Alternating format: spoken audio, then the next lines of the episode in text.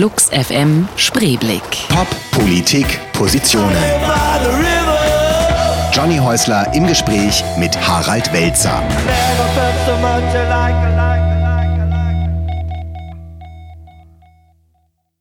Flux FM Spreeblick, die neue Ausgabe. Heute ähm, geht es wieder um Biografien, es geht um Wandel, nicht nur um den persönlichen, sondern um den gesellschaftlichen und alles, was um uns herum passiert. Ähm, ich begrüße heute im Studio und erzähle euch auch gleich noch viel mehr zu unserem Gast Harald Welzer. Herzlich willkommen, Harald Welzer. Hallo. Bei Flux FM, Spreeblick. Ähm, ich habe, äh, wir haben uns gerade die ganze Zeit gesiezt im Vorgespräch und dann ist mir aufgefallen, dass man merkwürdigerweise Musikerin oder Musiker duzt sich sofort, ohne zu fragen. Das kommt überhaupt nicht aufs Alter drauf an. Aber sobald jemand äh, mit einem akademischen Grad vor mir sitzt, fange ich an, ihn zu siezen. Äh, ist wahrscheinlich normal, oder? Das kann ich nicht beurteilen, aber wir können das auch gern wechseln. Wir müssen, wir müssen gar nicht. Also ich wollte jetzt nicht auf eine besonders umständliche Art das Du anbieten. Das können wir natürlich trotzdem gerne tun. Ich finde es manchmal eigentlich ganz hübsch, wenn man sich weiter sieht. Also ich finde gar nicht, dass sich alle duzen müssen. Wir sind ja hier im, im Radio, was auch so eine äh, manchmal so Zwangsjugend immer vorgaukelt und deswegen duzen sich alle. Aber so meinte ich es gar nicht. Wir kennen uns ja noch nicht, deswegen können wir uns, wir können uns in der ersten Stunde siezen und in der zweiten dann duzen oder so. Wir warten mal ab. Genau, genau wir warten Die mal Dinge ab, wie es läuft. Ja. Vielleicht sieht es uns, nein, das hat ja damit nichts zu tun. Aber ist das, äh, haben, kennen Sie sowas auch? Gibt es Leute, die Sie von Anfang an duzen? Eigentlich sehr wenig. Ich mache das sogar so, dass ich äh, mit meinen Leuten, also wenn das Doktoranden sind und mhm. so weiter, äh, Mitarbeiter, Mitarbeiterinnen, dass ich eigentlich prinzipiell beim Sie bleibe, mhm. weil das für die Arbeitsatmosphäre merkwürdigerweise besser ist, mhm. äh, insbesondere dann, wenn es zu Konflikten kommt. Dann ist man, kann man das viel, viel sachlicher handeln, worum es eigentlich geht. Und das Du verleitet natürlich immer so zu so einer Art Doppelexistenz. Ja? Also man glaubt, man hat eigentlich eine Freundschaft, obwohl gar keine da ist. Und das ist, wenn alles schick ist, ist das immer super. Bloß wenn irgendwo was knirscht oder konflikthaft wird, dann wird es mit dem Du kompliziert.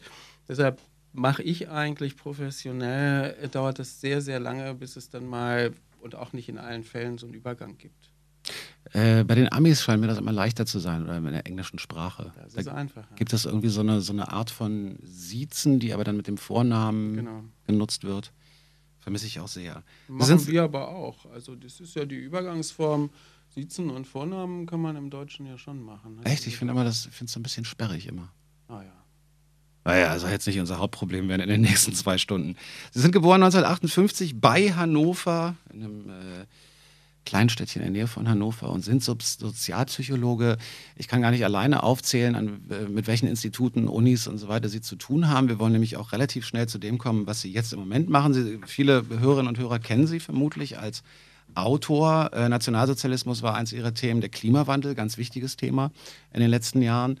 Und äh, das Ganze aber eher betrachtet, naja, aus sozialpsychologischer Sicht. Das heißt, Sie haben auch gesagt, der Klimawandel ist nicht allein äh, ein geologisches oder ein technisches Problem, sondern auch ein soziales. Absolut. Ja, ja. Ich komme, vielleicht ist das auch wichtig zu erklären. Also wieso ich einerseits mit Nationalsozialismus forschungsmäßig was gemacht habe, andererseits mit Erinnerung und dann Klima. Da denken sich ja alle, äh, wie geht das zusammen? Und der interessante Punkt ist aber einfach der, dass ich als Gewaltforscher mir irgendwann mal überlegt habe, wenn die ganzen Leute aus der Klimaforschung recht haben mit dem, was sie prognostizieren für die nächsten Jahrzehnte, ähm, dann bedeutet es ja eine fundamentale Veränderung in den Lebensbedingungen und auch Überlebensbedingungen im subsaharischen Afrika und in anderen Gegenden der Welt. Was bedeutet es denn eigentlich für Gewalt? Entstehen da neue Gewaltpotenziale? Und ähm, ich fand die Frage interessant und habe dann versucht, ein bisschen darüber zu arbeiten und habe festgestellt, dass eigentlich kaum jemand was dazu macht, außer den Militärs. Das mhm. war nicht ganz uninteressant. Es gibt eine amerikanische Studie von ehemaligen Generälen und so einem Think Tank. Äh, die haben dann als erster eigentlich Klimawandel als Sicherheitsproblem definiert. Mhm. Und übrigens auch interessant, weil die zum Beispiel das ganz realistische Problem haben, dass wenn der Meeresspiegel weiter ansteigt, wie es prognostiziert ist, dann verlieren die ihre Militärbasen auf den, den Inseln. Ja? Oder sie kriegen Schwierigkeiten äh, bei der Marine, weil die Hurricane Season länger wird und unberechenbarer und dann müssen die immer ihre ganzen Schiffe raus aufs Meer, damit die in den Häfen nicht kaputt gehen und so. Also eine Fülle von Problemen, wo man dann denkt, holla, die beschäftigen sich damit, aber die Politikwissenschaft, die Soziologie, die Geschichtswissenschaft, also alle, die die professionell eigentlich für Fragen von Krieg und Gewalt zuständig sind, da kommt der Klimawandel nicht vor. Gibt mhm. es nicht. Ja, und das fand ich wahnsinnig interessant. Dann habe ich dieses Buch geschrieben, Klimakriege. Und da beim Schreiben ist mir überhaupt aufgegangen, dass das ja für jeden einzelnen Aspekt dieses Klimathemas gilt, dass immer, immer, immer nur Ozeanologen, Meteorologen, Glaziologen und sowas dazu sagen, aber die ganze Gesellschaftswissenschaft und Kulturwissenschaft vornehm darüber schweigt, weil die denken, naja, das ist wohl irgendwas Physikalisches oder so, was da vor sich geht, sollen die mal forschen. Dabei ist das ganze Thema ja ausschließlich nur interessant in Bezug darauf, was macht es eigentlich mit den Gesellschaften, was macht das mit den Überlebensbedingungen, weil dem, dem Klima selber ist es ja total schnurzegal, ob es 6 Grad mehr oder 5 Grad weniger oder sonst was. Das ist ja völlig Wumpe. Ja? Es ist ja nur als soziales Phänomen äh, von Bedeutung. Und da war für mich dann die Brücke, dass mich dieses Thema erheblich mehr interessiert hat. Aber eben nicht von der physikalischen Seite, sondern von der kulturellen. Der Sozialpsychologe Harald Welzer zu Gast bei Flux FM Spreeblick. Ich muss, ich muss zugeben, ich stelle mir eine Frage immer wieder. Wie schaffen das Menschen an so vielen Instituten, Universitäten und so weiter zu arbeiten und dann auch noch dazwischen mal eben ein paar Bücher zu schreiben? Wie geht das zeitlich? Ach, ich habe ja das Glück gehabt oder die Strategie oder beides zusammen, dass ich ja die letzten zehn Jahre eigentlich nur an Forschungsinstituten gearbeitet habe. Und das bedeutet umgekehrt sehr wenig Lehre und es bedeutet vor allem überhaupt keine Administration. Also äh, wenn man heute Professor an einer Universität in Deutschland ist, macht man ja alles, nur keine Wissenschaft. Ja, man ah, ja. entwickelt irgendwelche Studiengänge, man füllt irgendwelche Formulare aus, man vergibt Credit Points, korrigiert Klausuren äh, im Grunde genommen alles so, so sachfremde Angelegenheiten. Und das ist natürlich eine wahnsinnige Arbeitsbelastung, die ich überhaupt nicht gehabt habe. Und ich habe das Privileg äh, gehabt, eben auch über mehr als ein Jahrzehnt, ähm, einfach das machen zu können, was ich wollte. Mhm. Dann ist man natürlich produktiv, äh, wenn ich mir das Thema selber setze. Und die einzige Hürde dann noch darin besteht, wenn man dann halt Mitarbeiterinnen, Mitarbeiter beschäftigen will oder sowas, noch Anträge zu schreiben, damit man zusätzliche Mittel bekommt äh, und ansonsten freie Hand hat. Das ist natürlich genial. Sie haben mehrere Studiengänge zu Ende gebracht. Wann gab es bei Ihnen im Punkt, äh, bei, bei Ihnen im Leben den Punkt, als Jugendliche, wo Sie, weil Sie gerade gesagt haben, Sie hatten das Privileg, äh, sehr lange machen zu können, was Sie wollen. Ähm, Wann war bei Ihnen der Auslöser als Kind oder Jugendlicher, dass Sie wussten, zumindest in die Richtung, was Sie tun wollen Nie. in Ihrem Leben? Äh, um ehrlich zu sein, weiß ich das immer noch nicht. Und äh, ich bin auch aus Versehen in die Wissenschaft gekommen. Das war überhaupt nie meine Absicht. Ganz im Gegenteil, ich wollte eigentlich das machen, was wir jetzt gerade machen, nämlich Hörfunk und äh, Journalismus. Äh, und es hat sich dann einfach mal, also nach dem Studium habe ich das auch eine Weile gemacht. Und dann habe ich gedacht, naja, das ist vielleicht von den Aussichten her etwas fragil, vielleicht ein bisschen eindimensional. Schreibst du mal nebenher eine Doktorarbeit. Und über die Doktorarbeit bin ich in die Universität zurückgekommen. Dann ist mir dort eine Stelle angeboten worden und so kam eine akademische Karriere zustande. Mhm die ich ja jetzt in gewisser Weise auch wieder abbreche. Ähm, also das ist, ist überhaupt nie meine Absicht gewesen, was glaube ich auch gar nicht so schlecht ist, weil man behält so eine gewisse Distanz zu dem Betrieb, mhm. wenn, man, wenn man jetzt nicht sozusagen mit dem heißesten Drang, unbedingt äh, Professor werden zu wollen oder sowas in den Laden reingeht. Ich glaube, ich, ähm, ich hoffe, dass ich es halbwegs richtig zitiere, aber in irgendeinem Interview, was ich mit Ihnen gelesen habe, ähm, kam auch so ein Satz vor, dass Sie gesagt haben, Sie möchten Dinge gar nicht für immer machen. Auf keinen Fall. Also das, das sagen wir mal so, ein, äh, ein Wissenschaftssystem funktioniert ja so, dass man sich unglaublich spezialisiert, was ja konkret bedeutet, dass man eigentlich sein ganzes Leben lang mit demselben kleinen Ausschnitt von Wirklichkeit operiert. Mhm. Darin dann unglaublich in die Tiefe geht und äh, wahnsinnig viel spezialistisches Wissen produziert, nicht nur erwirbt, sondern selber auch herstellt. Aber das ist natürlich etwas, ähm, dazu muss man auch geboren sein, sowas machen zu wollen. Und Sie befürchten schon so eine Betriebsblindheit dann? Ja, das würde ich, ich will das gar nicht bewerten. Wenn Leute das gerne mögen und so auch äh, gut arbeiten können, dann kommt dabei auch was Tolles raus, was man dann ja wiederum verwenden kann. Mein Ding war das nie, äh, weil mich, ich bin viel zu sehr interessiert und da gibt es ja auch die Wurzel halt im Journalismus, ähm, an dem, was Menschen tun. Und das taucht ja immer in unterschiedlichen Varianten auf oder gibt neue Problemstellungen, auch wenn man das politisch betrachtet. Und als Sozialpsychologe und Soziologe kann ich sehr viel unterschiedliche Themen ähm, auch wissenschaftlich untersuchen und dazu was beitragen, die aber trotzdem dann wechseln, wie das eben schon der Fall gewesen ist von der Gewaltforschung hin zu der Klimafolgenforschung oder so. Und da gibt es halt niemanden, der mir sagt, das darfst jetzt aber nicht, weil du bist eigentlich Gewaltforscher. Ähm, das Statement gerade von Ihnen, dass Sie Interesse haben an den Geschichten, die Menschen erzählen, führt uns dann auch schon gleich zu dem, was Sie aktuell tun. Aber erstmal hören wir einen Song, den Sie mitgebracht haben, nämlich äh, die wunderbaren Bell and Sebastian mit Dear Catastrophe Waitress. Harald Welzer ist zu Gast bei uns im Studio, Sozial meine Güte, Sozialpsychologe. Man darf sowas nicht zu schnell sagen. Ähm, Herr Welzer, Sie haben äh, im Moment ein neues Hobby, sage ich mal. Sie haben gerade erzählt, dass Sie gerne neue Dinge anfangen, beziehungsweise auch nicht der Meinung sind, dass man alles immer, zumindest gilt das für Sie selbst nicht, dass man alles äh, sein Leben lang durchziehen muss und offenbar ein Interesse daran, auch neue Dinge zu starten.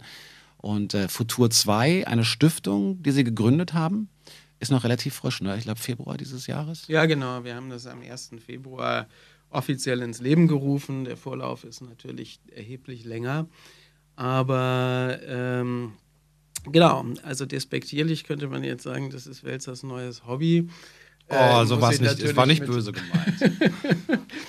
Aber es ist eigentlich ähm, etwas, wo ich zumindest im Augenblick sogar sagen würde, das betreibt betreibe ich aus verschiedenen Gründen mit größerer Ernsthaftigkeit als das, was ich in den letzten Jahren wissenschaftlich gemacht habe. Ich muss sagen, es ist nicht so, ich hatte vorher natürlich mich ein bisschen eingelesen, es ist, wenn man allein auf, äh, auf die Website geht, futur2.org, dann ist es nicht so schnell erkennbar, worum es geht. Also man muss sich dann schon eine Weile mit beschäftigen.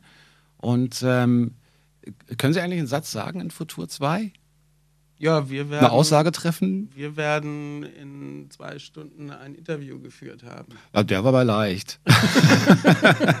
ich dachte jetzt an etwas Größeres im Zusammenhang mit dem Klimawandel so. Ja, aber das Futur 2 ist einfach diese grammatische Form, die ja total cool ist, weil man sich von einem imaginierten Zukunftspunkt aus betrachten kann und von diesem Punkt aus den Weg äh, rekonstruieren kann, wie man dorthin gekommen ist. Meine Frage ging natürlich auch nicht in die Richtung, ob Sie wissen, was Futur 2 ja, ist, davon gehe ich aus, sondern ich dachte, dass in irgendeinem Zusammenhang kam in Ihrer Biografie auch mal das Wort Zukunftsforscher vor, was ich bis jetzt Echt? absichtlich nicht be benutzt habe. Um Gottes Willen.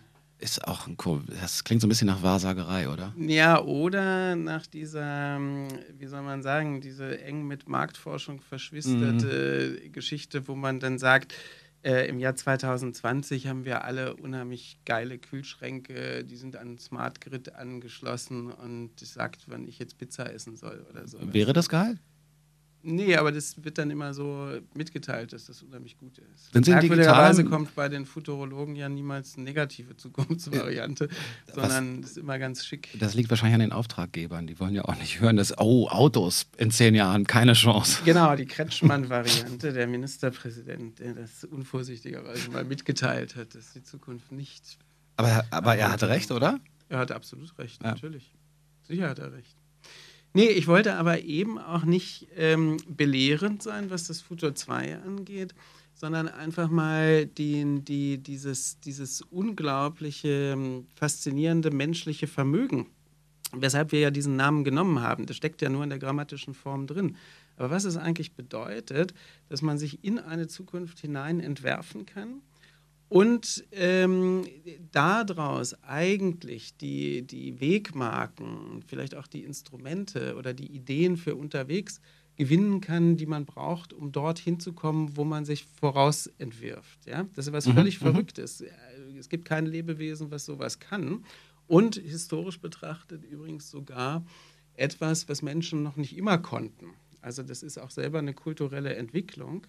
Erstens sowas wie Zukunft, auch als grammatische Form zu haben und dann auch noch ein, eine Zukunft 2 zu haben, also diese vollendete Zukunft.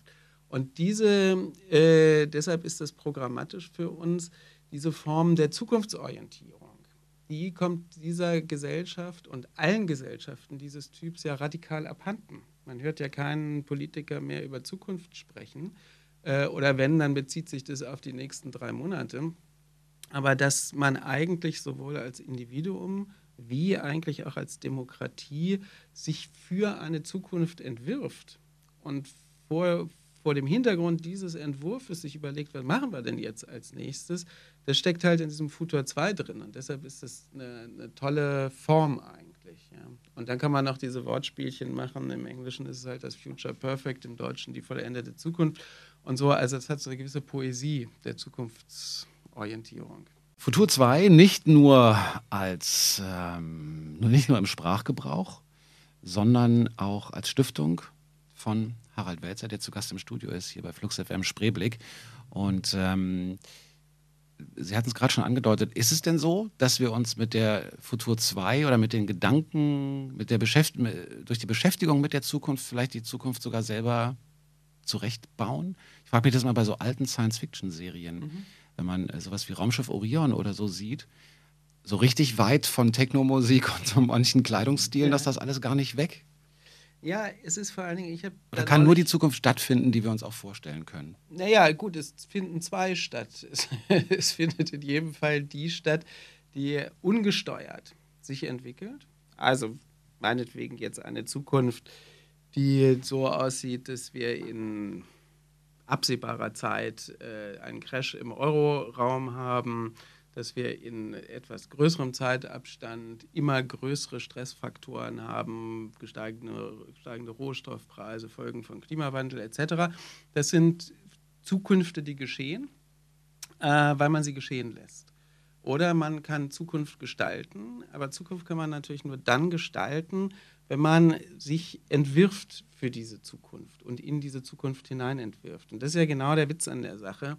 Ich glaube gar nicht, dass man überhaupt einen Bezug zur Gegenwart und auch zu vernünftigen Entscheidungen in der Gegenwart machen kann, ohne dass man eine Vision äh, hat und ohne dass man tatsächlich eine konkrete Utopie entwirft, wo soll denn die Reise überhaupt hingehen? Umgekehrt, äh, es läuft im Moment alles im Grunde genommen so kurzatmig und chaotisch und kontraproduktiv, weil die Vorstellung weg ist, dass man konkrete Utopien, dass man Visionen haben muss. War das wirklich jemals anders? Ja, das war ganz sicherlich anders. Also ich glaube, dass zum Beispiel, ich habe ja gerade in letzter Zeit relativ viel drüber nachgedacht und das mal so rekonstruiert, also auch weil wir eben schon Raumschiff Enterprise und so Sachen hatten. Als ich Kind gewesen bin, ähm, gab es zum Beispiel, hatten wir zu Hause bei uns schon alte Mickey Maus Hefte, also die damals schon alt waren, nämlich aus den 50er Jahren. Und ich habe die als Kind wahnsinnig gern gelesen und auch hundertmal gelesen. Und zwar nicht nur der, der Donald Duck-Geschichten wegen, sondern da gab es immer einen Mittelteil, die Mickey Maus Nachrichten, so zehn Seiten.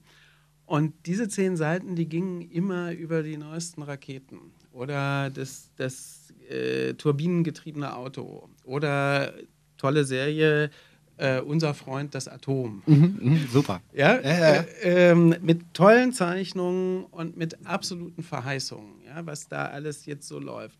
Und wenn man das heute durchblättert, ist es irgendwie niedlich, aber andererseits auch nicht, weil das damals für ein Kind oder einen Jungen insbesondere bedeutete, die Zukunft ist offen, in der Zukunft passiert wahnsinnig viel, aber die ist gestaltbar, man kann da hinkommen.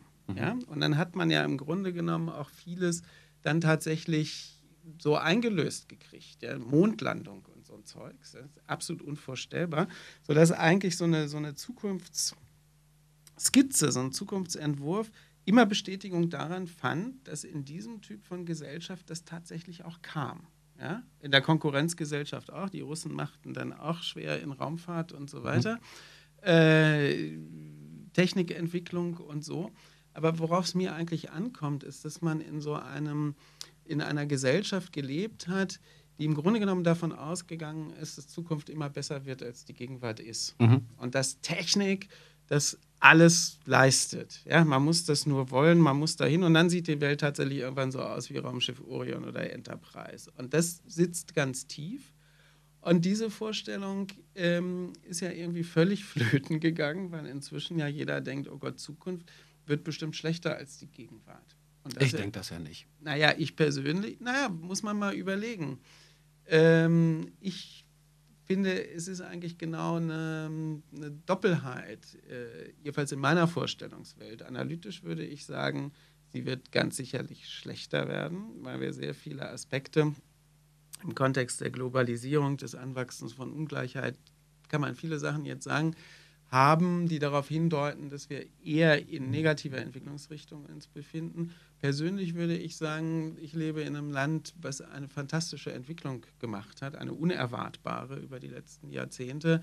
Und ich finde es ganz toll und mir geht es super gut. So, es gibt immer diese beiden Perspektiven. Es ist immer die Frage, auf welcher Ebene man. Na gut, ich meinte auch gerade nicht unbedingt die persönliche, aber ähm, jetzt habe ich vergessen, wer es war. Ich glaube, es war Karl Valentin, der gesagt hat, ähm, dass wir in, den, in der schönen alten, in der guten alten Zeit von morgen leben.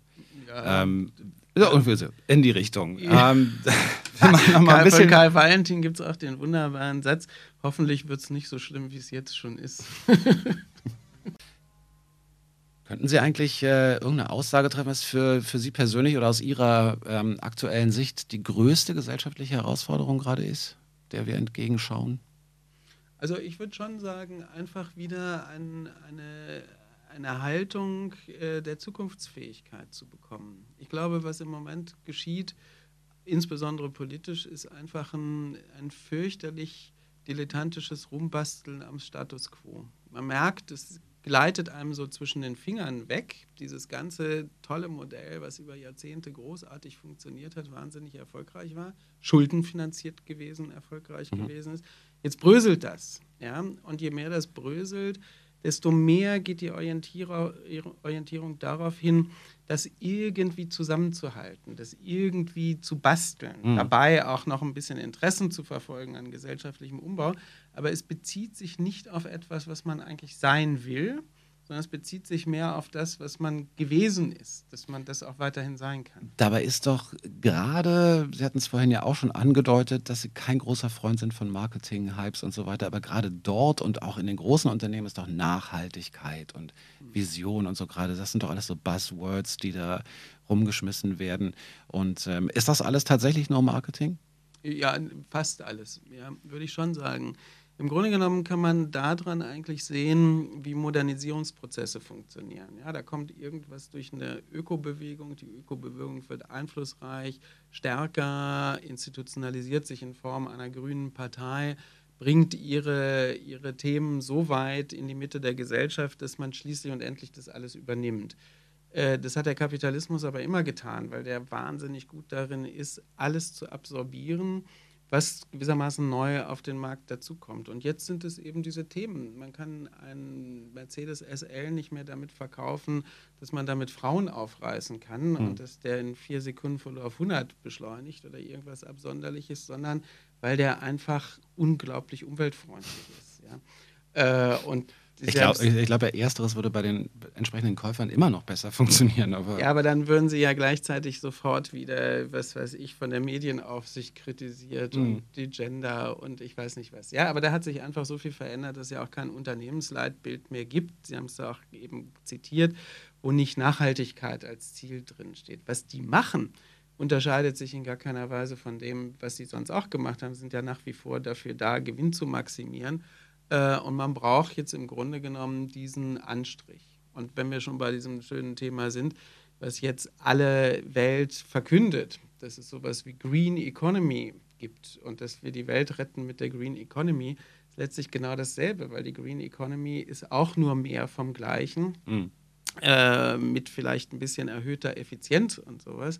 Aber auch das gehört zu der Geschichte der Industrialisierung des Kapitalismus dazu. Der besteht daraus, dass er Effizienz erhöht, weil er sonst gar nicht Produktivität steigern würde, weil er gar nicht Mehrwert generieren würde, erzeugen würde, wenn er das nicht tun würde. Insofern schreibt man jetzt Green davor und macht mit dem verhängnisvollen Wirtschaften weiter. Aber die Wirtschaft kann es nicht richtig, vielleicht weil, äh, aus Systemgründen nicht, die Politik tut es auch nicht. Wer entwirft denn jetzt ein Bild von einer erstrebenswerten und äh, zu bauenden Zukunft?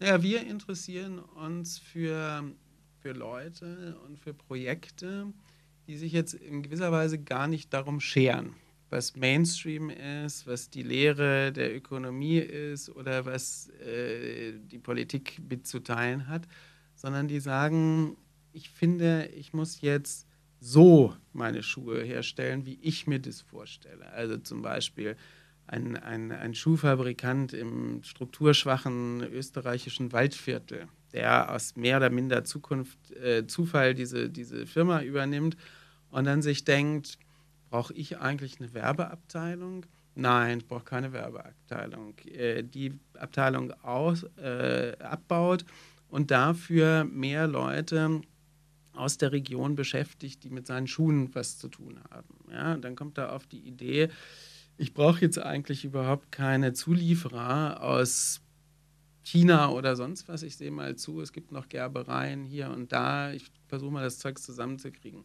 Dann merkt er, aha, ich habe eigentlich Einfluss in diesem strukturschwachen Gebiet, tatsächlich hier an der Struktur was zu verändern. Und so geht das ganze Spiel weiter, äh, dass diese Firma komischerweise expandiert von der Mitarbeiterzahl, mhm. aber eigentlich das Gegenteil von dem macht, was ein Unternehmen klassisch machen würde, nämlich Gewinn maximieren. Der aber wie lange schaffen die das denn? Also ja, ich meine, wenn jetzt die Nachfrage so wahnsinnig groß wird, dass er irgendwann ist ja, sind ja die lokalen Gerbereien dann auch ja, aber dann, äh, dann lässt man's, dann sagt man, ich will nicht mehr verkaufen. Mhm. Also der äh, Mensch, Staudinger, Heini Staudinger heißt der, sagt zum Beispiel, er braucht auch kein Geld. Er zahlt sich selber maximal 1000 Euro im Monat aus, wo er sagt, ich brauche nichts. Äh, wenn ich was haben will, gibt mir schon jemand was. Mit den 1000 komme ich klar, während seine Schuhmacher und sowas ganz regulär oder sogar mhm. übertariflich bezahlt werden. Was ich nur sagen will, was der Typ macht, ist etwas völlig Unerwartbares. Ja, das lernt man in keinem, keiner Lehre und das lernt man in keinem Studium. Das macht jemand nur, weil er anfängt selber zu denken. Mhm. So geht das aber. Und der Laden läuft großartig und die Leute, die dort arbeiten, sind zufrieden und die Leute, die Schuhe kaufen, finden die Schuhe auch gut. So, das ist also eine Win-Win-Geschichte. Und das funktioniert nach anderen ökonomischen Prinzipien als seine ganzen Konkurrenten. Und witzigerweise ist natürlich ein Nischenprodukt, aber ist er auch erfolgreicher als die Konkurrenten, weil er kann auch ständig neue und mehr Leute beschäftigen. Also das sind schon interessante Modelle und jetzt eigentlich der, der wichtige Punkt, was ich an dem spannend finde und an anderen Geschichten dieser Art, ist, dass eben Menschen etwas Unerwartbares tun. Ja?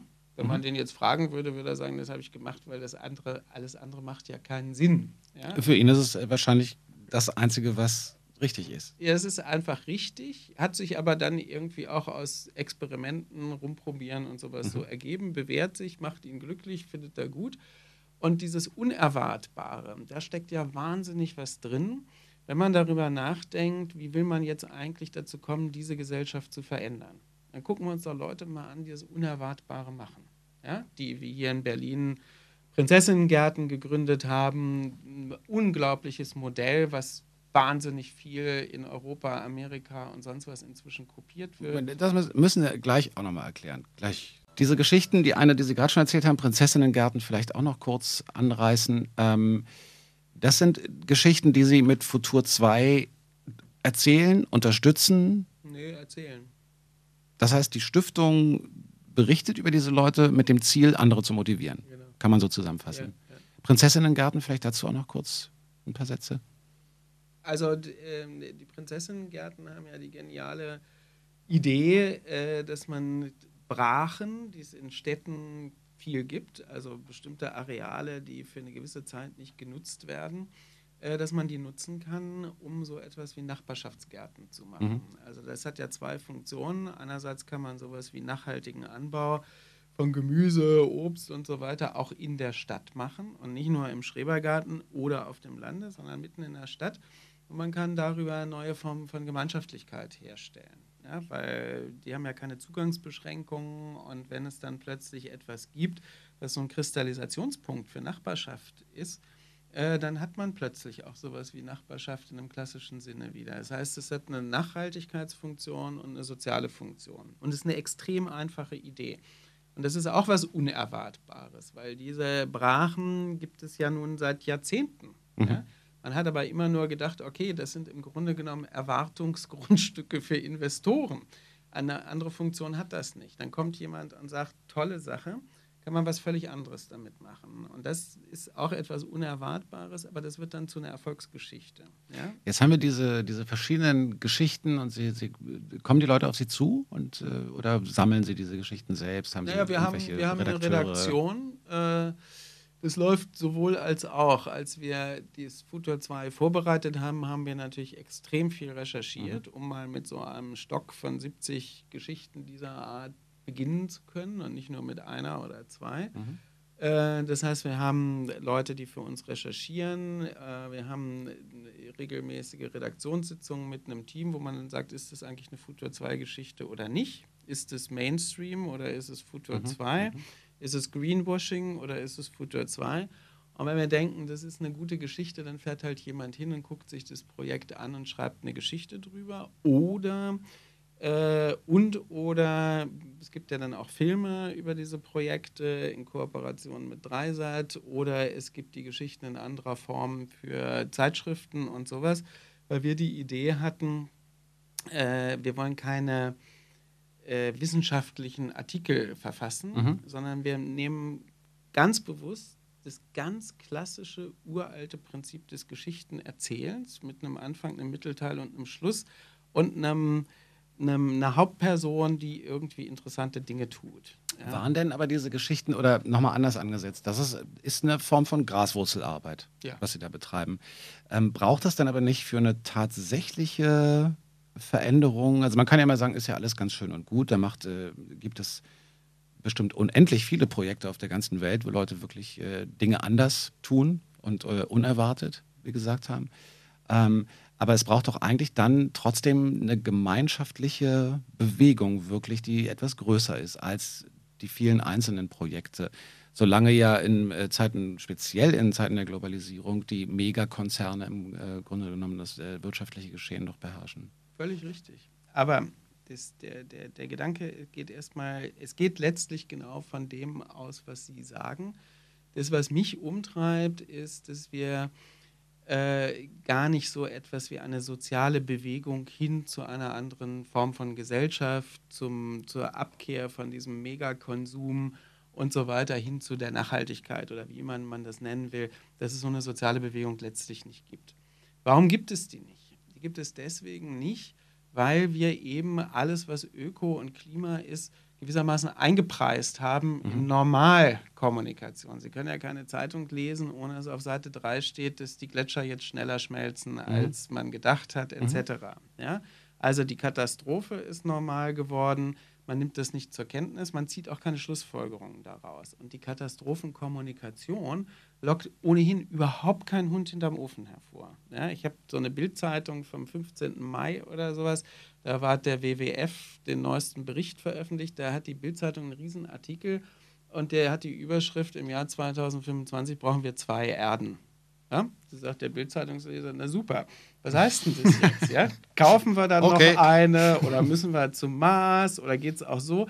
Also das ist diese Art von Kommunikation, die sich ein bisschen aufregt, aber gar keine Beziehung dazu herstellt, was man selber tut. Warum braucht man diese zwei? Aber doch auch, weil es, weil es so wahnsinnig also ich sage nicht, dass es nicht möglich ist. Das, äh, ich gehöre zu den zu Zukunftsoptimisten, aber es ist natürlich jetzt abgesehen von den von den kleineren Geschichten, die man im eigenen Kreis machen kann, ist es natürlich auch irre frustrierend, oder? Weil ja, man ja auch gegen ja so, eine, so eine Flut von nee, Herausforderungen sich, sich dagegenüber sieht, die man vermeintlich selber gar nicht anpacken kann. Und was passiert denn, wenn, wenn zum Beispiel ein Projekt wie Futur 2 jetzt Mainstream wird? Also nehmen wir mal an, ich kann ja auch an sowas gesättigt sein. Also ich kann ja auch irgendwann bei der 70. Geschichte sagen, boah, ja, jetzt lasst mich in Ruhe, ihr seid alle viel ja. besser als ich.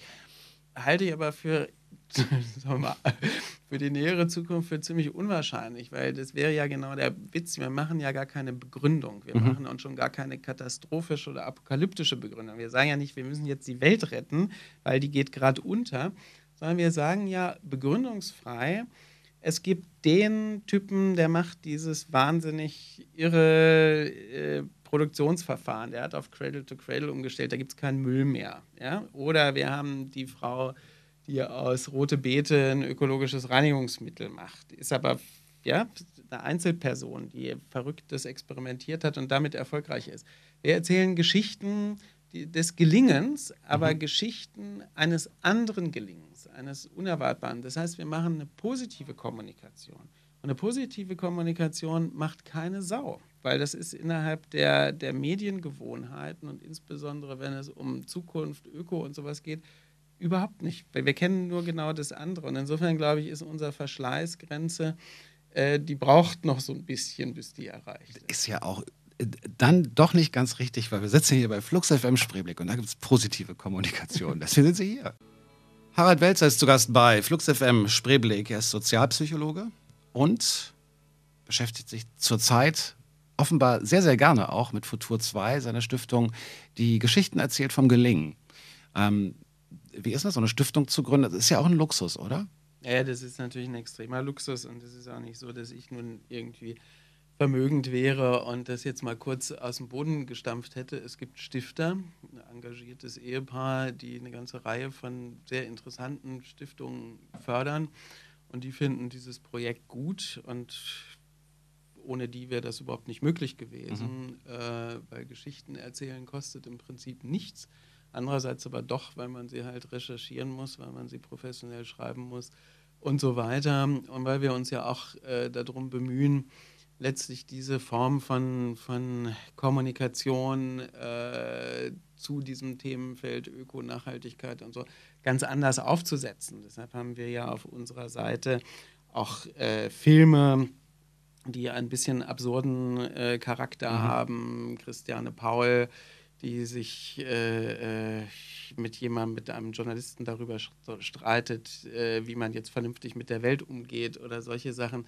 Das sind alles Dinge, für die braucht man ja schon ein bisschen äh, Background, um das erstellen zu können, solche Sachen. Und da sind wir natürlich durch diese Grundförderung in einer extrem günstigen Situation, sowas machen zu können. Sind Sie ein digitaler Mensch? Überhaupt also, nicht. Ich überhaupt bin nicht. überhaupt, nein, nein. Ich habe also ich habe ein prähistorisches Mobiltelefon äh, und ich kann äh, Outlook bedienen und äh, das war's aber. Dann auch noch Outlook. Eben, ich wusste, ich habe das mit Absicht so gesagt. war, war äh, ein wunderbarer Pass in meine Richtung. ähm, aber ähm, ist denn, ist denn nicht das, das Internet oder die digitale Technik Teil dessen? Ich meine, da wird doch nun jetzt wirklich mal so ein bisschen 60er Jahre Science Fiction erfüllt, oder? Absolut. Nicht, dass das jetzt jemand genau vorausgesagt hätte, aber so, es gibt so eine alte Star Trek-Folge, wo die schon mit so Touch-Tablets irgendwo rumsitzen, ich glaube aus den 70ern oder so. Das ist schon spannend zu sehen. Also da, den Jetpack haben wir nie bekommen, bisher, bisher nicht, wobei Bei es gibt ihn. Aber, so ja, ja, aber nicht für uns alle.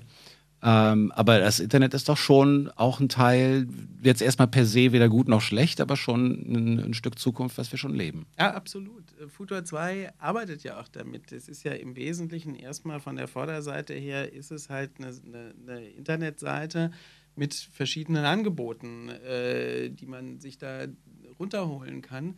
Äh, ohne das Internet gäbe es diese Form von Futur mhm. 2 nicht. Hätte man sich wieder überlegen müssen, ach, gründet man jetzt eine Zeitschrift, und bla bla bla. Ja, natürlich ist es dann alles erstens viel schneller, zweitens vom Ressourcenaufwand viel geringer und sowas. Ich habe da auch überhaupt nichts dagegen.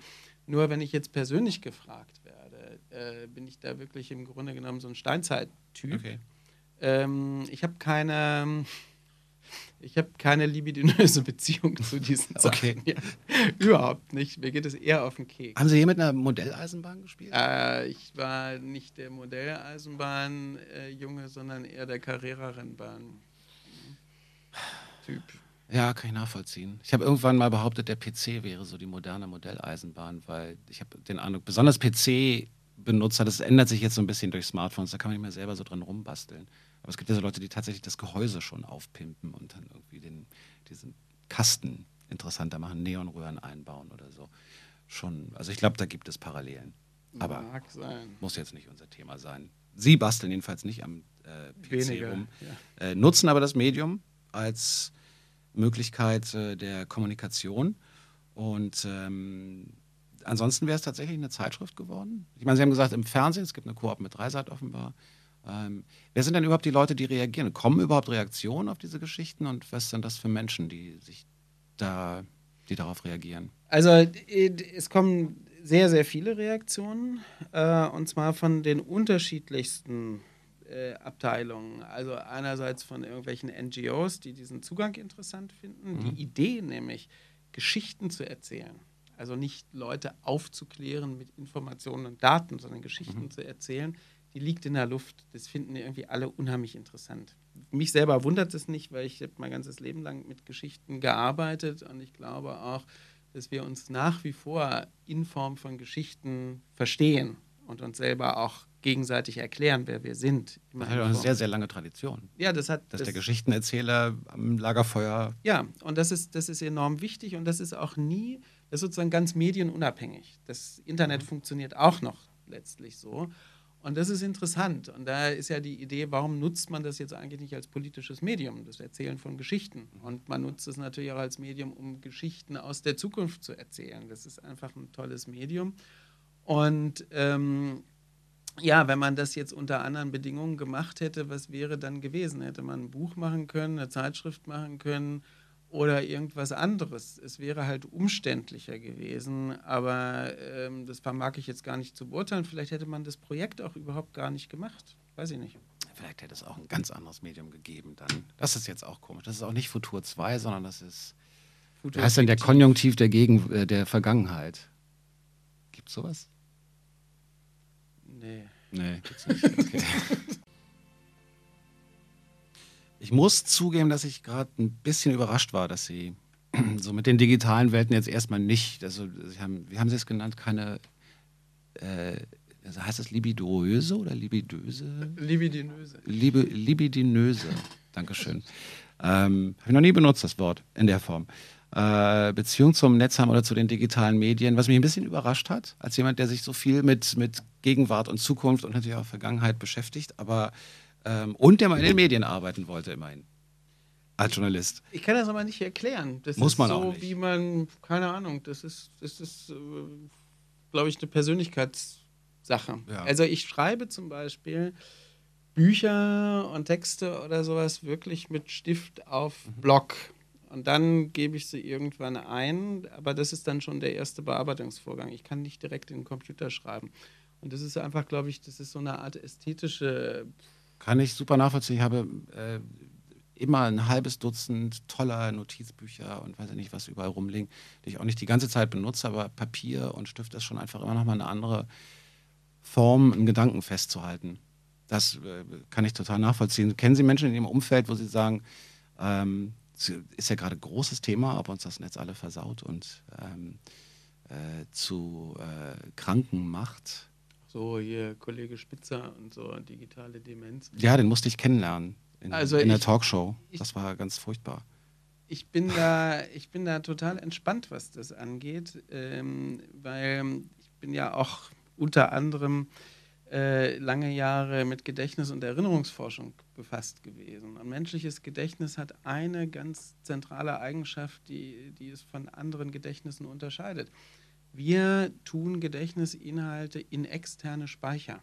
Und zwar seit es Menschen gibt. Ja, die Erfindung von Sprachen ist ein Gedächtnisspeicher, weil wir können das, was wir mitteilen wollen, in Symbole packen und wir können diese Symbole irgendwo niederlegen, irgendwo hin tun.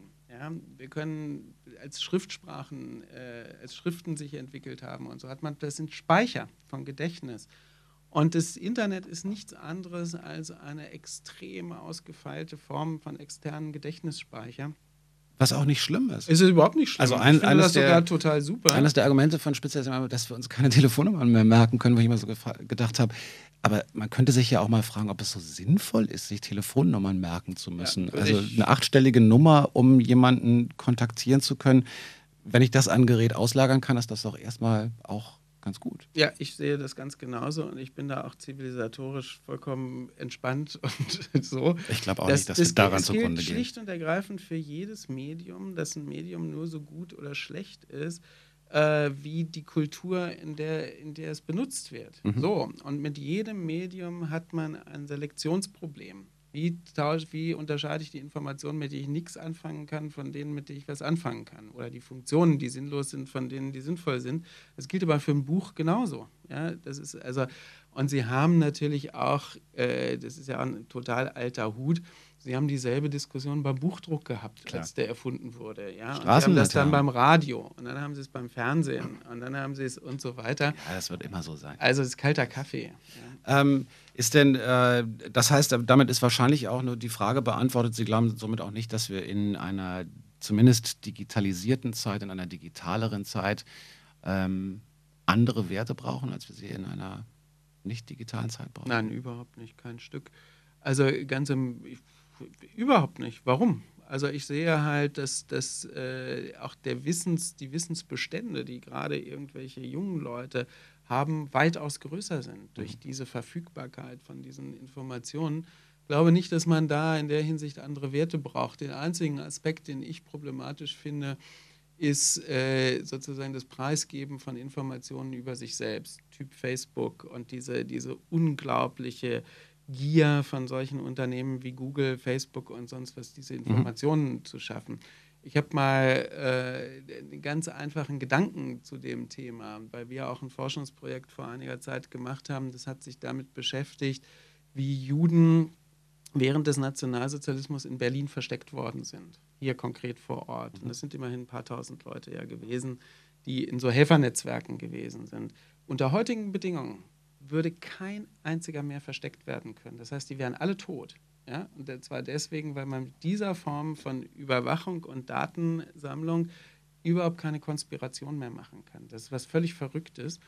Äh, da sehe ich eine Gefahr. Die hat aber nichts mit dem Medium zu tun, sondern die hat was mit der Benutzung des und Selbstbenutzung des Mediums. Naja, wobei sie natürlich irgendwann schon, also mit dem Medium selbst natürlich nie. Das macht ja an sich erstmal nichts, aber es kann natürlich schon mit der Sozialisierung durch das Medium was zu tun haben, weil ich glaube auch, ich glaube, dass es Trends gibt. Also ich habe zum Beispiel neulich gehört, es gibt in, in, Brooklyn, in New York und wahrscheinlich auch in vielen anderen Großstädten dieser Welt, gibt es Trends, dass Clubs zum Beispiel Veranstaltungen machen, die sie absichtlich nicht mehr über Facebook verbreiten. Ja. Was, was ich total nachvollziehen ja. kann. Und ich denke, dass die nächsten Jahre da auch zeigen werden. Und deswegen bin ich da auch eher optimistisch, äh, weil das mag jetzt alles teilweise wirklich wahnsinnig wirken und auch sein sogar. Ich glaube aber, das wird sich alles entweder einpendeln oder von selbst erledigen, weil in dem Moment, wo die erste Versicherung sagt, so, so, Sie sind also Nichtraucher, das haben wir aber auf Ihrem Facebook-Profil anders gesehen.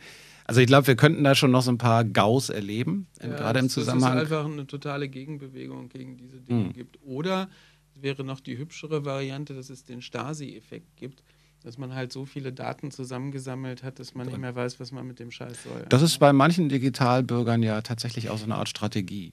Ich meine, ich kenne auch Menschen auf, auf Facebook, wo ich denke, das, was der jetzt seit fünf Jahren hier macht, oder so lange noch nicht bei Facebook, aber seit zwei Jahren hier macht, das würde ich gerne mal ausgewertet sehen, weil das ist so ein Chaos, da, da kann niemand was draus machen. Insofern kann das natürlich auch eine Strategie sein. Ach, ich habe noch ein schönes Thema. Sagte ich gerade, während die Musik lief, und ich hoffe, dass es ein schönes Thema ist. Lassen wir so ein bisschen über Intellektuelle reden. Ähm, immerhin grinsen sie jetzt schon, das ist schön. Ich, hab, äh, ich weiß gar nicht, in welchem Zusammenhang es war. Ich glaube, ein Zeitinterview war es, in dem es äh, mit Ihnen natürlich in denen es irgendwann darum geht, dass die Intellektuellen so ein bisschen sauer waren, dass sie den Umbruch 1989 in Deutschland verpasst haben oder nicht vorhersagen konnten. Stammt das von Ihnen oder war das eher so eine Frage vom, vom Interviewer? Nee, das, äh, das ist so eine Hypothese, die ich habe, weil, ähm, weil es ja einen ganz fürchterlichen Rückzug von Intellektuellen oder Menschen, die sich für solche halten, aus der Öffentlichkeit gibt. Also ganz einfaches Beispiel. Wir haben ja nun diese, diese Euro-Krise seit vielen Jahren. Und äh, wenn Sie sich anschauen, wie das eigentlich in den Medien kommuniziert und analysiert wird, haben Sie dann perverserweise immer die Ökonomen, die das mhm. Zeugs irgendwie deuten und sagen, was das jetzt bedeutet oder tolle Vorschläge machen. Also diejenigen, die eigentlich verantwortlich sind, während sie eigentlich extrem wenig Historiker haben, die sagen würden, sowas ähnliches haben wir schon mal gehabt und es führt der historischen Erfahrung nach zu X oder Y. Oder ein Politikwissenschaftler, der sagen würde, es handelt sich hier um eine gezielte Umverteilung von öffentlichem Vermögen in private Hände. Hat es auch schon gegeben, haben wir schon ein Beispiel aus Chile oder wir haben das mit Polen erlebt nach der Wende oder sonst was. Kurz und gut, es gäbe jede Menge Sozial- oder Gesellschaftswissenschaftler, die deuten könnten oder deuten können sollten, muss man sagen, was da vor sich geht. Mhm. Tun die aber seit 20 Jahren. Tun sie es nicht oder hört ihnen keiner zu? Nee, die tun es nicht. Also seit 1989, so kam das in dem Interview zustande. Das ist ja auch nur meine, meine Idee. Seit 1989 haben die sich beleidigt zurückgezogen. Ja, ja weil es einfach Mist ist, wenn nun die Geschichte einfach was macht, was, äh, wofür. Mhm das vorherzusehen, eigentlich welche zuständig gewesen wären, nämlich genau diese Wissenschaft. Und dann kommt Günter Grass. Und dann kommt, wieso kommt da Günter Grass? Weil er sich als Intellektueller zu Wort gemeldet hat. Also ja, dann Jetzt hätte, nicht unbedingt dazu, aber. Ja, Günter Grass ist ja noch so ein spezieller Fall. ähm, aber vielleicht ist das sogar ein Symptom. Also wenn man, wenn man sagt Intellektuelle, wer fällt einem dann ein? Fällt einem Hans Magnus Enzensberger oder Günter Grass? Oder so Jungs ein, die sind aber über 80. Mhm. Warum eigentlich? Weil es eigentlich keine Deutungselite gibt, ähm, jetzt von Menschen, die zwischen 30 und 50 sind, die gelernt haben zu denken und den Mut haben, sich öffentlich dazu zu äußern, was so die Dinge sind. Der Einzige, der das eigentlich mit öffentlichem Erfolg, aber vielleicht zu großem Erfolg auch macht, ist der Richard David Precht. Der ist so von der Generation her so und ist ein politischer Mensch und der äußert sich. Aber das, der fällt deswegen auf, weil er die einsame Ausnahme schon fast ist. Ja. Zu großem Erfolg haben Sie gerade angedeutet. Ähm, ich bin auch noch am Überlegen, ich äh, habe jetzt nur zwei Bücher von ihm gelesen, finde die aber eigentlich gut. Ja, was mich überrascht hat, weil ich dachte so, das wäre so ganz äh, populistisch oder so. Ist nee, es gar nicht. Überhaupt nicht. Ich finde den auch sehr gut. Mit zu groß meinte ich, dass es in der Medienlandschaft immer eine Gefahr ist, wenn man zu präsent ist. Mhm. Weil man dann gewissermaßen das, was man sagt, abgeschliffen wird. Ach, der jetzt wieder oder so. Ja, ja, aber das gibt, gibt es denn sowas wie so das richtige Maß an Präsenz in Medien, ist das nicht ein Teil des Problems, dass Medien sich dann alle, ist, man kann es doch ganz oft feststellen, wenn, weiß ich nicht, die äh, FAS hat am, am Sonntag ein Thema und in der darauffolgenden Woche haben alle anderen es dann auch. Ja, schon, aber da muss man Oder als, als, anderes, als Mensch, der gefragt wird, äh, sich schon disziplinieren, auch die eigene, wie soll man sagen, das Geschmeicheltsein mal ein bisschen zurückfahren, dass man mhm. gefragt wird und sagen, davon verstehe ich jetzt leider nichts. Mhm. Also ich bemühe mich zum Beispiel bei vielen Sachen zu sagen, fragen Sie mich anders, ich verstehe davon nichts. Äh, Habe ich auch schon ganz oft gesagt.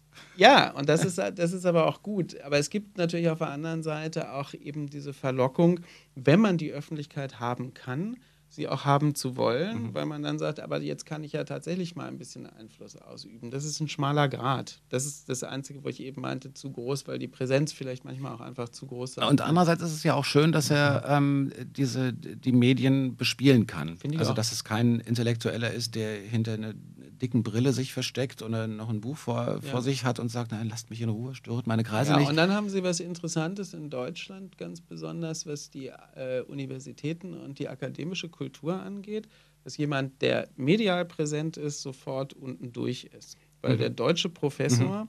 schreibt im Grunde genommen für seine sechs Fachkollegen, ja, sagt er, äh, und ist teuflisch neidisch, äh, wenn irgendjemand anders ein Buch schreibt, was gut ist und was Leute sogar lesen. Mhm. Ja?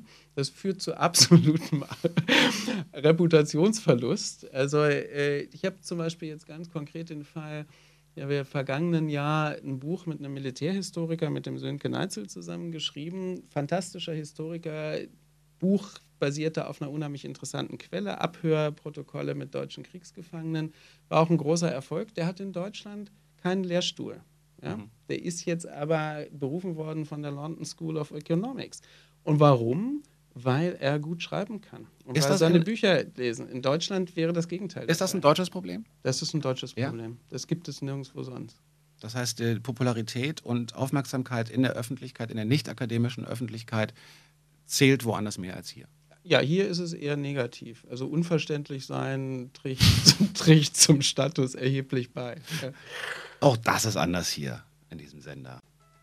Eine weitere Ausgabe Flux FM Spreeblick neigt sich dem Ende entgegen. Harald Welzer war zu Gast in diesen vergangenen fast zwei Stunden. Dafür schon mal herzlichen Dank fürs Vorbeikommen. Sehr gern. Äh, das hat sehr viel Spaß gemacht. Das könnte man noch eine Weile weitermachen, finde ich. Und äh, vielleicht trifft man sich ja einfach in einem Jahr nochmal oder in einem halben oder so und resümiert mal, was in der Zwischenzeit was passiert ist. Wer sich äh, für ihre Arbeiten interessiert, sollte da vielleicht sogar auf futur2.org anfangen. Dort werden die Geschichten gesammelt, von denen Sie erzählt haben. Ähm, Im Buchfachhandel findet man auch jede Menge. Und ähm, die Frage nach der Zukunft muss natürlich jetzt trotzdem noch kommen. Futur 2 ist jetzt erstmal ein Projekt. Hat das eigentlich ein, äh, wird dann ein Abschluss angedacht? Soll ist das ein Projekt mit einem vorgesehenen Ende? Oder wie lange läuft die Geschichte? Nee, wir haben ja auch uns gestatten uns den Luxus, äh, erstmal ins Blaue hinein zu arbeiten. Mhm. Das hat jetzt weder ein Verfallsdatum, was festgelegt ist, noch würde man sagen, das muss unbedingt in den nächsten fünf Jahren mindestens 500.000 Klicks im Monat haben, sonst haben wir versagt. Also wir denken selber, wir können lernen, das Teil weiterzuentwickeln. Und was aber ganz schön ist, weil das jetzt schon den ersten Ableger bekommen hat, wir hatten auch immer die Idee, die Idee ist ja total einfach, ja? Geschichten zu erzählen und sie weitererzählen zu lassen. Wir machen das ja im Moment nur für den deutschsprachigen Raum, weil wir gedacht haben, wenn die Idee mhm. tatsächlich mhm. gut ist, dann übernimmt es jemand. Und das ist jetzt schon in Frankreich der Fall. Nach einem halben Jahr finden wir super und wir hoffen, dass das einfach in Spanien, England und sowas auch der Fall sein wird, sodass eigentlich dieses Futur 2 Geschichtenerzählprinzip sich verallgemeinert. Wenn wir das schaffen, dann würde, würde ich sagen, dann ist auch schön. Ja, vielleicht kann man das auch abgeben, jemand anders macht das deutsche mhm. Futur 2 weiter.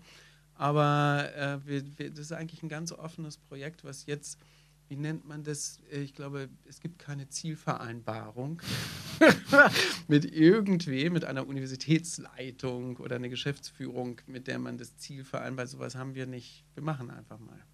Weitermachen. Und vielen Dank fürs Herkommen. Ja, sehr gern. Danke. Danke Ihnen. Tschüss. Voilà.